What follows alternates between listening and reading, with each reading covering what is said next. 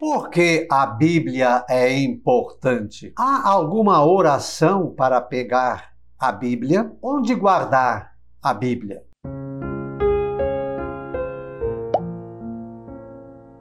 Olá, graça e paz, boas-vindas a Gotas do Evangelho do Dia. Hoje é domingo, 12 de setembro. Hoje fazemos memória a São Guido.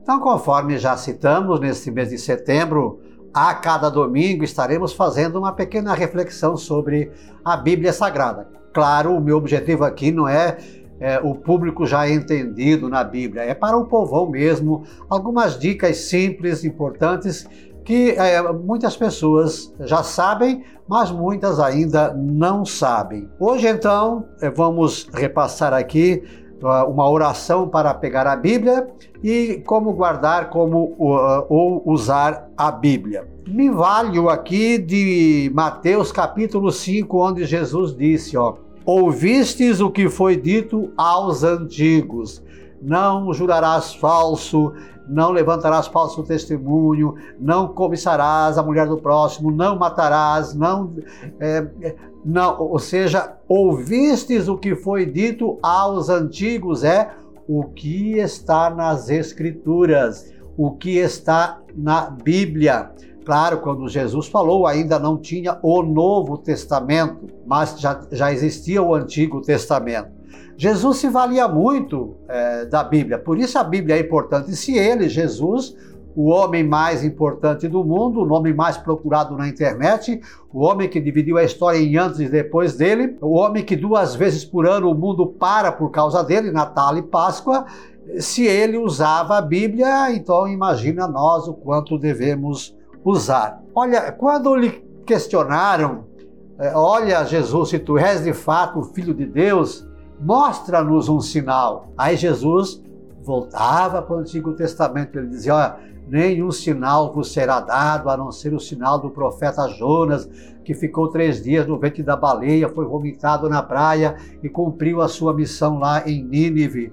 Olha, nenhum sinal vos será dado a não ser a viúva de Sarepta. Havia lá muitas viúvas no tempo do profeta ah, Elias, mas só a ela é que é, o profeta foi enviado, ou seja, ele se valia do Antigo Testamento, das Escrituras, da Bíblia, para fazer a sua pregação, o seu ensinamento. E no momento crucial, quando ele foi tentado no deserto, já com 30 anos depois de ser batizado, e ficou 40 dias no deserto orando e jejuando, e foi tentado pelo demônio, né? o demônio também conhecia a Bíblia. Ele dizia: Olha, está escrito, é, os anjos te cuidarão, isso e aquilo. E Jesus também é, é, usava a Bíblia, dizia, também está escrito: não tentarás o Senhor teu Deus. Também está escrito: adorarás o Senhor teu Deus e só a Ele servirás. Então perceba como a Bíblia foi importante no ensinamento de Jesus e o quanto ela pode e é importante no nosso ensinamento também. É, eu não sei se você já chegou a ver em algum lugar alguma oração para pegar a Bíblia. Eu não havia encontrado, acabei fazendo uma de forma bem simples, é, uma oração para pegar a Bíblia.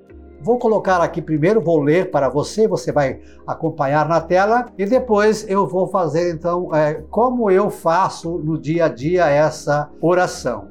Purifica, Senhor, minhas mãos para eu pegar minha mente para entender, meu coração para guardar, todo o meu corpo para viver e meus lábios para anunciar a palavra da Sagrada Escritura. Porque quanto mais eu pego, mais eu entendo. Quanto mais eu entendo, mais eu guardo. Quanto mais eu guardo, melhor eu vivo. Quanto melhor eu vivo, melhor eu anuncio purifica, Senhor.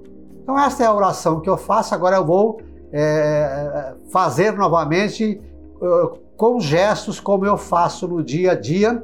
E você pode, de repente, se preferir, fazer esta mesma oração todos os dias ao pegar a Bíblia Sagrada ou sempre que for pegá-la. Senhor, purifica minhas mãos para eu pegar, minha mente para entender meu coração para guardar, todo o meu corpo para viver e meus lábios para anunciar a palavra da Sagrada Escritura. Porque quanto mais eu pego, mais eu entendo. Quanto mais eu entendo, mais eu guardo. Quanto mais eu guardo, melhor eu vivo.